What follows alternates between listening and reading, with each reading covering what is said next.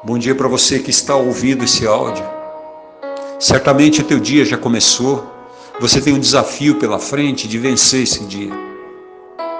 Mas eu quero te motivar, querida, a sair da inércia e a conquistar os lugares altos que Deus planejou para você. No livro de Jeremias, no capítulo 29, ele diz: Bem sei eu que pensamentos e planos eu tenho a vosso respeito. Deus tem, querido, uma expectativa superior para nós. Mas muitas vezes nós nos quedamos pela preguiça, pela falta de fé, nós ficamos paralisados pelo medo. Mas hoje você vai fazer diferente. Hoje você vai romper com tudo aquilo que te paralisa. Todo espírito de confusão que fala aí na tua cabeça que não vai dar certo, que não é possível. Hoje você vai se levantar na força da palavra de Deus, porque ela é poder poder para mover as águas a teu favor. Olha o que Paulo diz no livro de 1 Coríntios, no capítulo 9.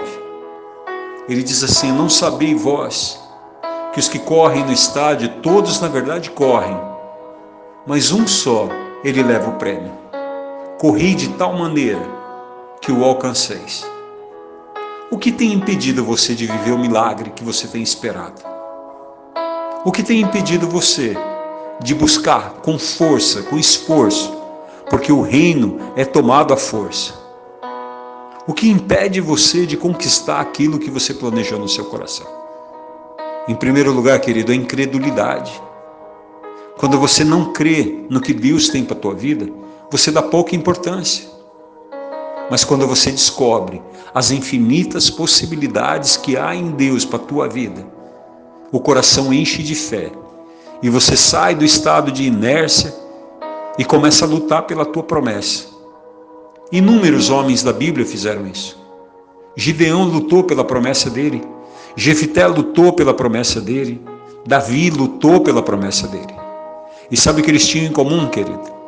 Além de ouvirem a promessa, eles correram de tal maneira que eles alcançaram. Você só precisa colocar o teu pé na estrada porque Deus fará o resto pela tua vida. Você acredita nisso, querido? A palavra diz: confia no Senhor, entrega o teu caminho a Ele e tudo mais Ele fará. Então hoje você vai romper com esse ciclo de desistência, de abandono, de medo e você vai encher o coração de fé e você vai começar a correr atrás dos seus sonhos e na força do Senhor você vai voltar com o seu sonho seguro na tua mão. Que o Senhor Deus te abençoe e Ele te guarde. Em nome de Jesus.